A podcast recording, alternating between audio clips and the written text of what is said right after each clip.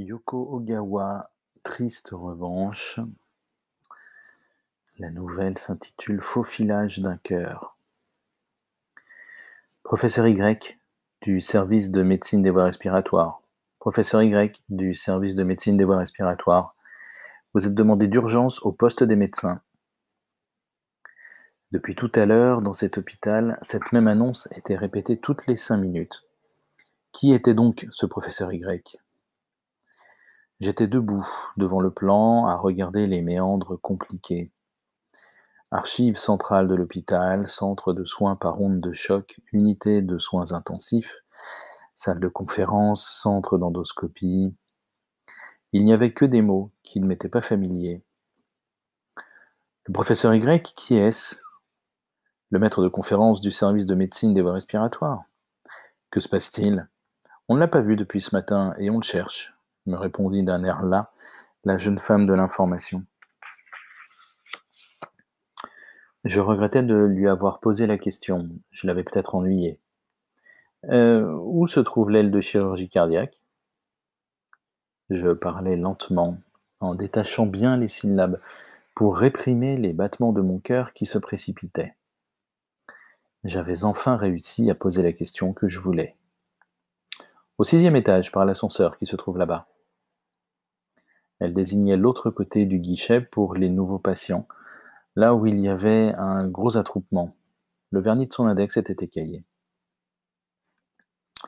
Je suis maroquinière. Ça fait vingt-quatre ans que je tiens une boutique dans la rue derrière la gare. C'est une boutique d'à peine trente mètres carrés, à la devanture étroite, mais elle a une vraie vitrine. Il y a des tables, une glace pour se voir en pied, des rayonnages pour ranger les matières et bien sûr un atelier au fond derrière un rideau.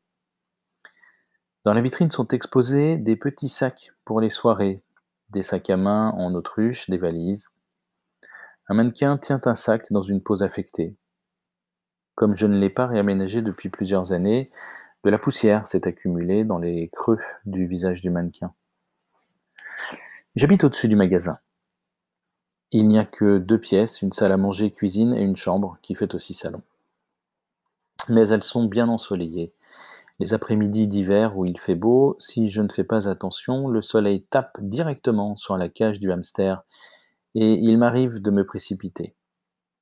Dans ces cas-là, je dois déplacer la cage sous l'évier les hamsters supportent mal le soleil. Lorsque je reviens chez moi le soir, j'enlève ma tenue de travail, je prends une douche et je dîne. J'ai fini en un rien de temps. Quand on vit seul pendant longtemps, les choses de la vie deviennent de plus en plus simples.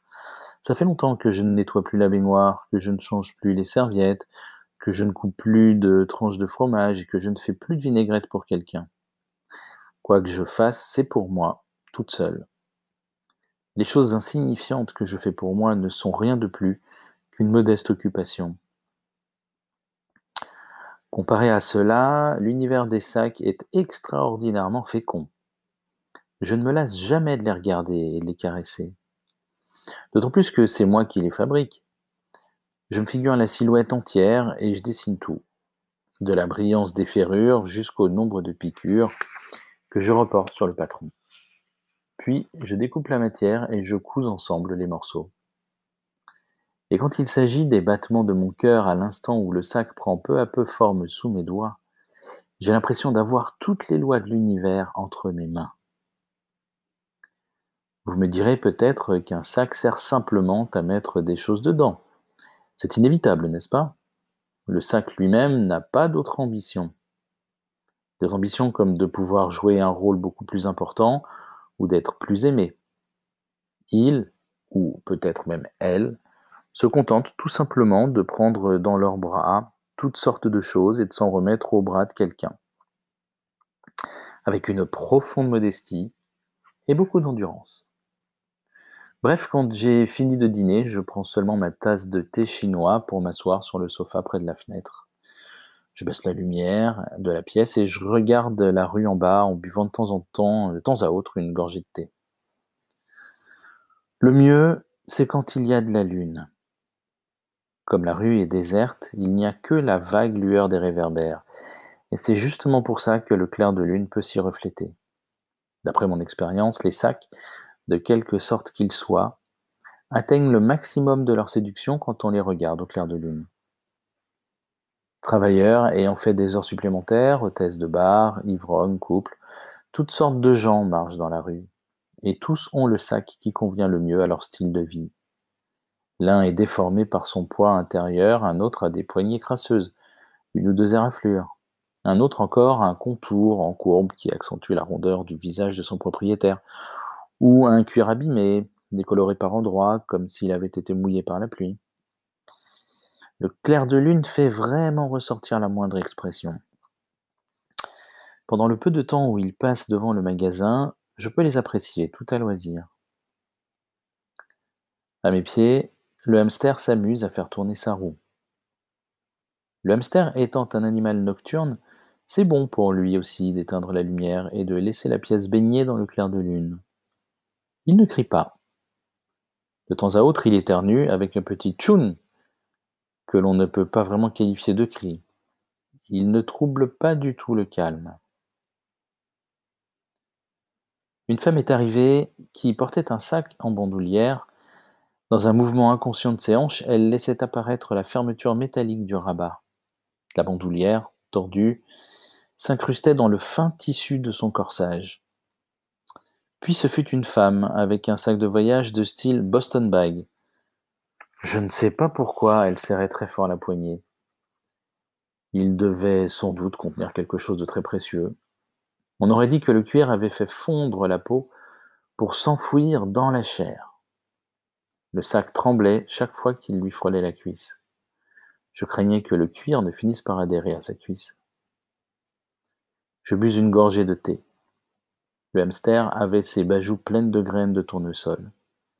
Mes mains m'élançaient d'avoir serré toute la journée l'aiguille et le poinçon. Je peux exécuter sur commande toutes sortes de sacs pour transporter tout ce qu'on veut. Jambes artificielles, peau de chambre, carabine, œufs frais, appareils dentaires. Je peux reproduire à la perfection la forme désirée par le client, quelle qu'elle soit. Mais pour être honnête, la commande de cette femme m'a fait hésiter. Je n'en avais jamais reçu de telle jusqu'alors, et je n'en aurai sans doute plus jamais. Je voudrais que vous me fabriquiez un sac pour mettre un cœur, demanda-t-elle. Eh? Ne puis-je m'empêcher de crier. Je me suis dit que j'avais mal entendu. J'ai tout sauté sans raison pour qu'elle ne s'aperçoive pas de ma gêne, et avant toute chose, je lui avançai une chaise. Elle a enlevé son manteau, l'a accroché au dos de la chaise avant de s'asseoir. C'était un manteau trop épais pour la saison et manifestement trop grand pour elle. Ses mouvements étaient gracieux, mais on ne sentait pas une distinction de naissance. Ça ressemblait plutôt à une élégance destinée à montrer ses charmes aux hommes. Un cœur, vous voulez dire? commençai-je précautionneusement. J'ai entendu dire qu'ici, on fabrique tous les sacs qu'on veut. Elle a enlevé ses lunettes de soleil, a tapoté la table de ses ongles longs. Mais oui, bien sûr. Pour apaiser ma confusion, j'ai pris le maximum de temps pour ouvrir mon carnet de croquis. Nous disions donc un sac pour mettre un cœur. Oui, c'est ça. Sa voix était impressionnante. Elle dissimulait une froideur qui, sur le moment, glaçait les tympans. Elle était grande et fine, avec les épaules tombantes. J'ai pensé que dans ce cas, un sac en bandoulière n'irait pas. Ses cheveux longs jusqu'à cacher ses omoplates étaient ondulés.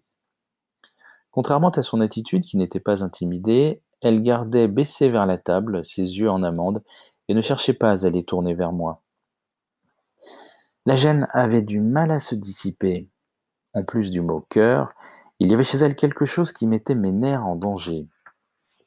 Au début, j'ai cru que c'était à cause du sac.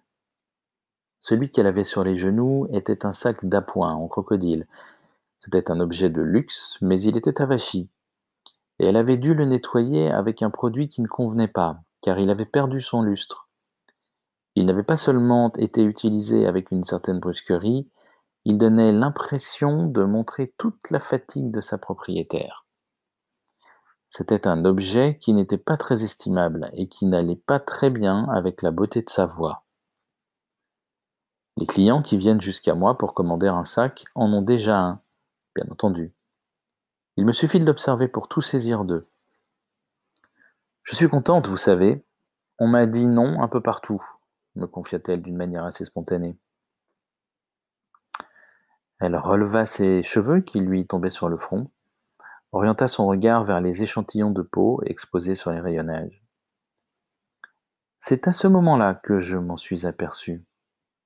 Son torse du côté gauche ressortait d'une manière anormale. Il ne s'agissait pas de sa poitrine, il y avait une autre excroissance, comme une grosse tumeur qui partait de la clavicule gauche pour descendre vers l'aisselle. Le côté droit était normal, à cause de ça, l'équilibre de son corps était curieusement bancal. C'était son cœur. J'ai tout essayé, commença-t-elle. Soie, coton, nylon, vinyle, paille, papier japonais, plastique, mais rien n'a marché. Le premier problème, c'est la conservation de la chaleur. Le froid est fatal. Ensuite, ce sont les sécrétions. Les matières comme la soie, le coton ou le papier absorbent tout, tandis qu'avec le vinyle, ça devient tout collant et j'ai du mal à respirer. Elle eut beau m'expliquer que son cœur était déjà à l'extérieur à sa naissance, j'avais du mal à imaginer comment il se présentait. Quoi qu'il en soit, ce cœur qui aurait dû se trouver à l'intérieur était collé à l'extérieur de la peau. Heureusement, il marchait normalement, mais sans protection. Il était très vulnérable. Il fallait éviter de l'exposer au choc et à l'air extérieur. C'est pourquoi il était nécessaire de trouver un habillage capable de remplacer la graisse, les côtes et la peau humaine. À strictement parler, peut-être ne pouvait-on pas utiliser le mot sac. Tout au moins était-ce totalement différent des sacs que j'avais fabriqués jusqu'alors. Mais à la réflexion, ça ne s'éloignait pas du tout du principe de base du sac, qui est de contenir quelque chose et d'accompagner son propriétaire. Dans ces conditions, je pense que de la peau de phoque serait parfaite, proposai-je en prenant un, échantillon sur l'étagère. Elle conserve à la perfection la chaleur et l'humidité, et sa souplesse ne l'empêche pas d'être solide parce que le phoque est un animal des mers froides, et elle est facile à entretenir. Vous pouvez très bien la laver à l'eau froide. C'est parfait pour y mettre mon cœur. Elle avait pris la peau qu'elle caressait, retournait, tordait en tous sens. La forme est un peu complexe, ça ressemblerait plutôt à un soutien-gorge d'un seul côté, mais il doit être plus solide qu'un simple sous-vêtement, tout en ne blessant pas la muqueuse. Vous me comprenez? Oui, bien sûr. Dites-moi tout ce que vous pouvez, je suis à votre disposition. J'ai commencé à tracer des traits sur mon carnet de croquis. Aucune image ne me venait à l'esprit, mais je ne voulais pas perdre sa confiance. Il doit être assez grand pour contenir mon cœur en entier, mais s'il est trop grand, ça n'ira pas. Mon cœur va balloter et ça va blesser la muqueuse. S'il est trop petit, c'est encore pire, parce que la circulation ne se fera pas correctement. C'est une question d'harmonie. Oui, vous avez parfaitement raison. Quelle que soit la nature du cuir, c'est à l'harmonie que je fais le plus attention. Je suis content que nous soyons d'accord. La jeune femme sourit pour la première fois. Elle croisa les jambes, ouvrit et referma plusieurs fois les branches de ses lunettes de soleil. Lorsqu'elle remuait ainsi une partie de son corps, le renflement sur sa poitrine tremblait. On aurait dit qu'un petit chat très sage était blotti là. Elle ne remuait pas beaucoup le bras gauche, comme pour mieux le défendre. J'avais compris que c'était pour protéger son cœur qu'elle portait un manteau trop épais. Le plus difficile, c'est qu'il faut des trous pour le passage des vaisseaux. Ce n'est pas un simple sac. Il va sans doute falloir faire un bâti pour le positionner correctement. Ensuite, y faire coulisser une sorte de bretelle qui passerait autour du cou. Ce qui signifie qu'il faudrait sans doute que je voie carrément ce cœur. Je fus ébranlé en le pressentant. Je n'avais jamais eu sous les yeux un cœur vivant. Mais ce n'était pas seulement à cause du dégoût ou de la peur. Mes paumes devenaient moites, comme si une odeur douce arrivait de nulle part. La femme n'hésita pas à enlever son corsage et son sous-vêtement. Elle se comportait comme si je n'étais pas là. J'étais comme une suivante attachée à, sa dame. n'étions pas dans mon atelier habituel. Je l'avais fait venir dans la salle de séjour au premier étage. J'avais tiré les rideaux, transporté la cage du hamster sous l'évier. Le hamster dormait sagement. Ce qui me surprit tout d'abord, c'est qu'il bougeait, parce que pendant qu'elle parlait, je me l'étais imaginé comme un objet immobile. Mais il battait régulièrement, dans un martèlement continu. On aurait dit qu'il craignait que je ne le découvre. On voyait également le sang couler dans les vaisseaux. Je ne sais pas pourquoi il n'était pas rouge. Il était transparent et disparaissait vers l'intérieur du corps par de fins tuyaux. Son sein gauche, à cause de cette difformité particulière, pendait plus que le droit et s'en trouvait légèrement creusé, mais la peau avait la finesse et l'élasticité de celle des jeunes femmes, et le mamelon avait une forme régulière. Cette poitrine, pourtant dénudée sous mes yeux, n'éveillait en moi aucun désir. Je n'ai même pas eu envie d'y enfoncer mon doigt, ni d'aspirer un mamelon entre mes lèvres. Au lieu de cela, j'ai souhaité faire la même chose à ce cœur. Membrane, membrane teinte en rose pâle qui recouvre tout. Moiteur tiède. Petitesse au point de tenir dans le creux de la main. Contour qui conserve un équilibre parfait. Souplesse du muscle. Quelle beauté à couper le souffle. Si je posais mes mains sur cette membrane, en seraient-elles humides? Si j'appuyais un peu fort, la membrane se déchirerait peut-être. Alors je caresserais le muscle. Il se recroquevillerait dans le creux de ma main. Il se tordrait sous mes caresses. Aucun sillon, aucune courbe, ni aucune excroissance n'échapperait à l'extrémité de mes doigts. Je savourerais tout cela jusqu'au bout. Mes lèvres suivraient les vaisseaux. Les douces muqueuses convenaient aux, aux douces muqueuses. Le flot du sang se transmettrait à mes lèvres. Il me suffirait de les serrer un peu plus pour mordre et couper les vaisseaux. J'aurais voulu m'abandonner à la sensation de cet instant. Pour réprimer mon propre désir, j'allais enfermer ce cœur encore plus sévèrement. Je vais d'abord me désinfecter les mains, dis-je avec circonspection, pour que ma voix ne tremble pas. Oui, s'il vous plaît, répondit-elle impassible. Surpris par le bruit des pas, le hamster se réveilla, mais il se contenta d'un bâillement avant de se pelotonner à nouveau. Je me suis soigneusement lavé les mains, comme les médecins le font à la télévision, j'ai fait mousser le savon, frotter et brosser des ongles jusqu'au coude, en passant par les jointures des doigts et les poignets. J'avais l'impression de me préparer pour une cérémonie sacrée. Je me demandais comment et par où commencer. J'étais paralysé. Le cœur était devant moi, la femme laissait pendre ses deux bras en se tenant bien droite. Maintenant qu'elle était nue, ses épaules tombantes se remarquaient encore plus. Cela venait peut-être du fait que ses côtes étaient flétries à cause de la cavité de son cœur. Elle avait un grain de beauté sur l'épaule droite, ses clavicules ressortaient nettement. Nulle part il n'y avait de graisse en trop, alors qu'en réalité j'aurais voulu prendre tout mon temps pour observer son cœur. Mon désir était trop grand, si bien que je n'arrivais pas à poser les yeux dessus. Tout d'abord, j'ai posé un genou au sol pour me trouver plus près du cœur. J'eus l'impression d'avoir soudain rapetissé devant elle. Puis, j'ai déroulé mon mètre pour mesurer son cœur. La plus grande largeur, la plus petite largeur, longueur, épaisseur, diamètre des artères et des veines, intervalle entre les vaisseaux. Les endroits à mesurer étaient d'autant plus nombreux que la forme était complexe.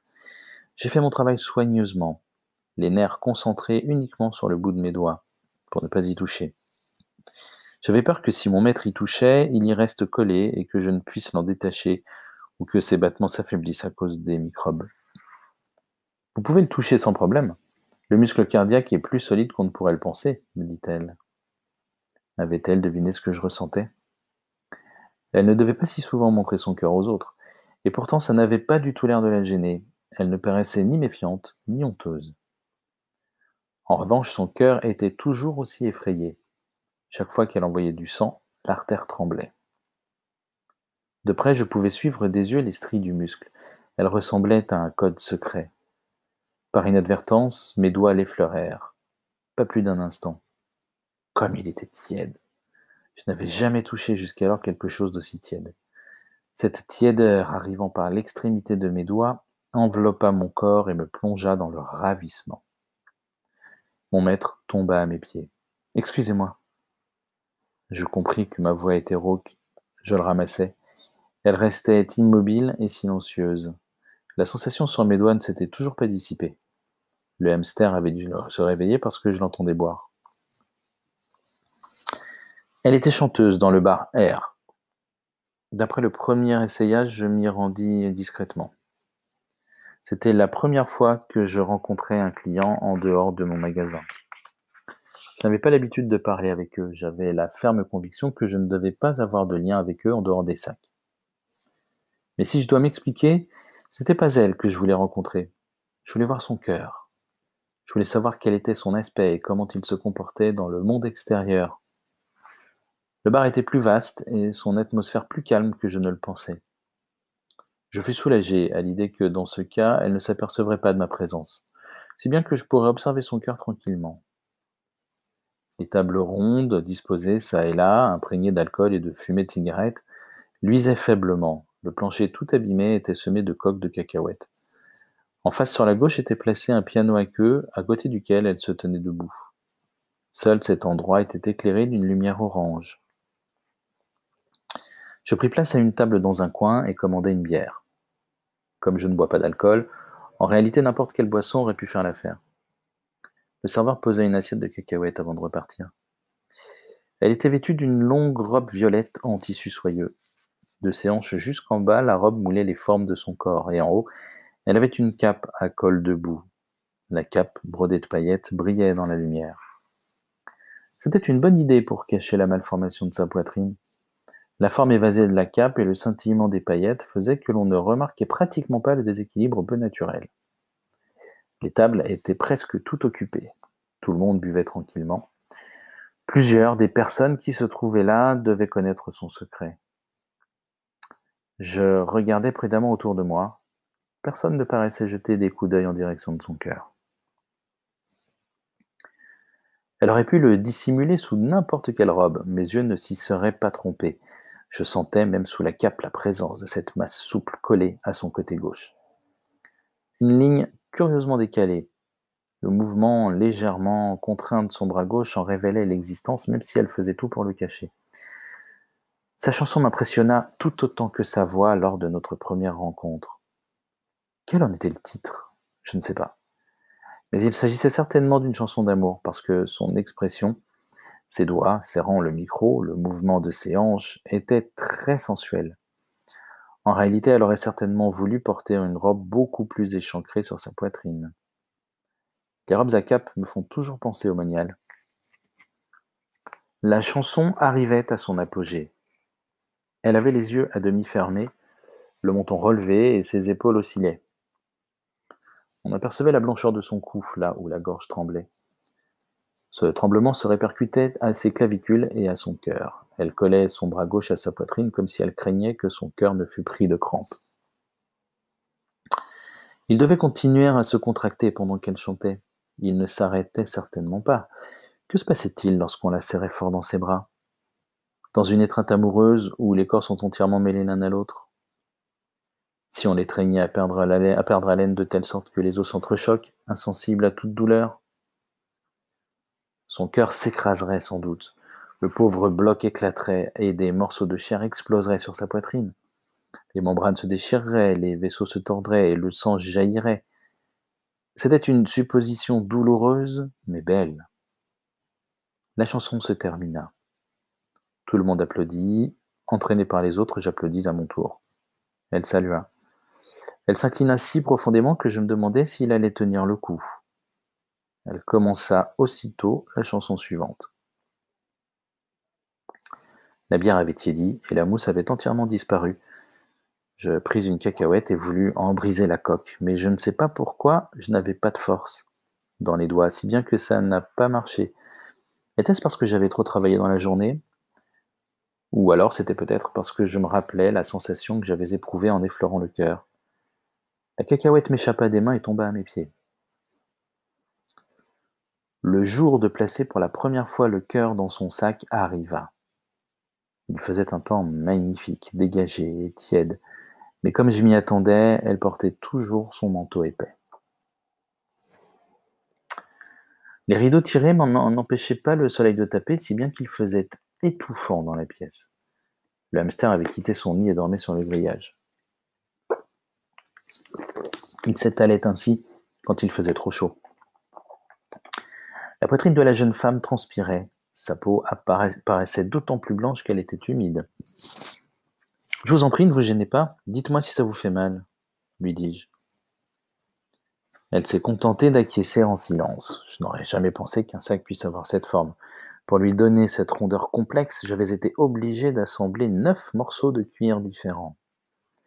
Il était euh, asymétrique, percé de sept trous plus ou moins grands, ovales à la base, légèrement rétrécis vers le haut et n'avait pas de patte de fermeture.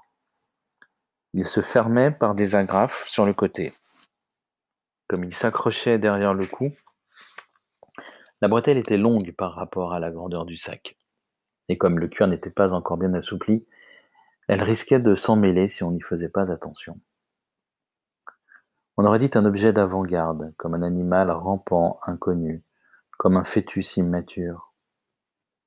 J'ai défait les agrafes et j'ai tenté d'envelopper le cœur avec le sac. Je ne l'avais pas encore touché que sa tiédeur se transmettait à mes mains. J'attendais le fugace instant de calme qui s'installait entre deux contractions. Mes mains étaient moites, j'avais le vertige. Dépêchez-vous, me dit-elle avec irritation. Oui, veuillez m'excuser. Je l'agrafais précipitamment. Sur le coup, je ne savais plus vraiment si j'avais bien visé le montant, le moment. Mais peut-être que ça n'avait aucune importance après tout. Voulez-vous que j'attache aussi la bretelle? S'il vous plaît. Elle avait toujours les bras ballants et ne faisait rien pour essayer de voir l'effet produit. J'ai glissé mes mains à travers ses cheveux pour attacher la bretelle autour de son cou. L'odeur de transpiration de la racine de ses cheveux est parvenue jusqu'à moi. Je me suis reculé de quelques pas en essuyant mes mains à ma tenue de travail. J'ai poussé un long soupir. Quelle magnifique harmonie. Les nuances de la peau et le brillant du cuir, la ligne qui faisait suite à la courbe du sein, le flot de sang que l'on apercevait dans les interstices, les rides qui couraient en surface à chaque contraction, la bretelle qui entourait le cou gracile. Tout était parfait. Je n'avais jamais vu un sac pareil. J'étais face à elle, en train de la regarder. Son corsage et sa combinaison étaient en boule sur le sofa. On entendait dans le lointain les annonces de la gare. On dirait que la sortie de l'artère pulmonaire la plus fine est un peu haute, dit-elle en bougeant le bras, en soulevant et en baissant l'épaule. Vous pouvez la ranger maintenant? Bien sûr que oui, puisque c'est un patron. Elle pouvait bouger autant qu'elle voulait, le sac suivait en souplesse. Il n'y avait aucune contrainte nulle part. Il était comme un fidèle gardien qui protégeait son cœur depuis sa naissance. C'est bien parce qu'il est très léger. Il ne me gênera pas. Les agrafes frottent sur le côté et c'est désagréable. On ne peut pas faire quelque chose? Dans ce cas, on peut les déplacer légèrement vers l'avant et choisir des agrafes plus petites. Oui, s'il vous plaît. Même pendant qu'elle parlait, j'étais en admiration devant mon sac. La femme, comme si elle n'arrivait toujours pas à y croire, desserrait un peu la bretelle, sautait, esquissait le geste de tenir un micro. C'est quoi ça? me demanda-t-elle en désignant un petit sac posé sur l'étagère du cabinet de toilette. Ah, c'est le sac pour mettre le hamster, lui répondis-je tout en versant à nouveau du thé dans sa tasse. Il faut aussi des sacs pour les hamsters Elle avait remis son corsage. Le sac pour son cœur, qu'elle venait tout juste d'enlever, était délicatement posé en plein milieu de la table. Quand je vais me promener, je le mets dedans et je l'emmène avec moi. Il est sage, vous savez. C'est vous qui l'avez fabriqué? Oui, bien sûr. Eh Elle le regardait en ouvrant de grands yeux pleins de curiosité. Comparé au sac pour son cœur, celui du hamster était vraiment très simple. C'était une pochette toute bête, elle comportait seulement plusieurs trous d'aération pour éviter qu'il ne s'asphyxie lorsque je fermais la fermeture à glissière. Comme il existe toutes sortes de sacs différents au monde. Oui, vous avez tout à fait raison. Je bus une gorgée de thé. Derrière le rideau, le soleil semblait continuer à taper fort. Le sac pour le cœur n'allait pas tarder à être terminé. J'avais opté pour une pâle couleur crème qui allait bien avec sa peau. Pour la coupe et la couture, il n'était pas question du moindre décalage, même pas d'un millimètre. Des jours entiers se succédèrent où je restais collé à mon plan de travail.